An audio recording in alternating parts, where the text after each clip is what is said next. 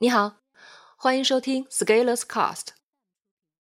今天要为你朗读的文章题目是：为什么你对半途而废从来不半途而废？我经常对我自己社群的小伙伴说，生活中本来就有许多智慧，我们要做的就是自己去建立体系，打通关联，通过学习和行动，在头脑中生长出自己的理论体系，而不是天天报课程，参加各种训练营。用花钱的方式满足焦虑。其实我自己也做了训练营，鼓励读者参加训练营，对我有经济上的好处。但是我仍然认为，如果你能多行动，那你并不需要那么多的付费内容产品。为了演示这个过程，我做了一个早起读书、现学现卖的活动，每天和大家一起读书，一起研讨。这些知识和技能只能通过你做了，我也做了，我们对照一下的方式学习体会。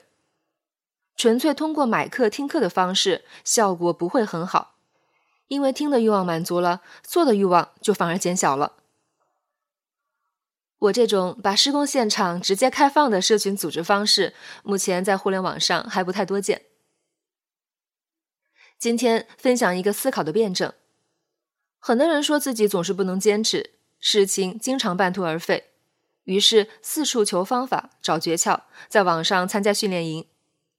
这样做的结果就是上当受骗了，买了一堆书，打了很久的卡，发现其实还是原来的样子。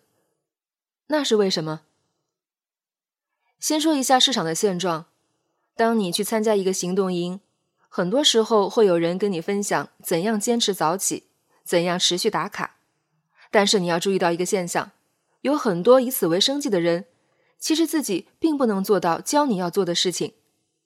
也就是，其实教你写十万阅读文章的人，可能自己从来没有写过一篇爆款文。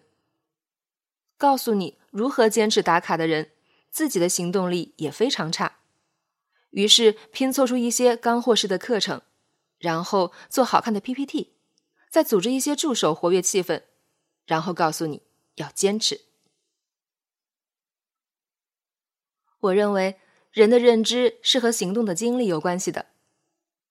有的事情你没有做过，有的话你就无法说出。要说的话，也是抄袭、洗稿或者拾人牙慧。很多问题本质上其实就是一个理念，但是如果抓不住，就会被复杂的表象迷惑。而一旦你抓不到本质，那往往就得不到结果。对于不能坚持的问题，我其实经常反问一个问题：既然你经常放弃，经常半途而废。那你有没有想过，为什么你对半途而废从来不离不弃？你为什么不放弃？放弃？你为什么能坚持半途而废这件事情，却不会感到焦虑？我个人认为，如果你连续多年对半途而废从不放弃，本身就具备了坚持做一件事的所有优秀基因，而这不就是我经常说的持续行动了？我们身上本来就具备持续做一件事情的智慧与能量，只是用错了地方。当你能明白这一点，下一步就好办了。就像一台机器一样，你本来就是一部高性能的机器，只是一直跑错了方向。现在你意识到了以后，你要做的就是找到调整机器配置的方式，让你自己在进步的轨道上飞奔起来。持续行动的训练本质就是这样一个重新唤醒和发现的过程，而这个过程只能由你一个人来完成。这里会有一些认知要点，但是今天限于篇幅，我不打算写，我找时间在自己社群里分享。不过，我想你大概在网络上会看到很多教你如何坚持的课程，但是你很少能看到有人敢对你这样说话。告诉你自己，其实可以在外界的帮助下找到解决的路线，更多的是教你工具方法。但是我认为，工具方法在你的逻辑梳理清楚后，你可以随手创造，这根本不是最重要的问题。好的问题比好答案更重要。最后，我请你再想想，为什么你对半途而废从来不半途而废？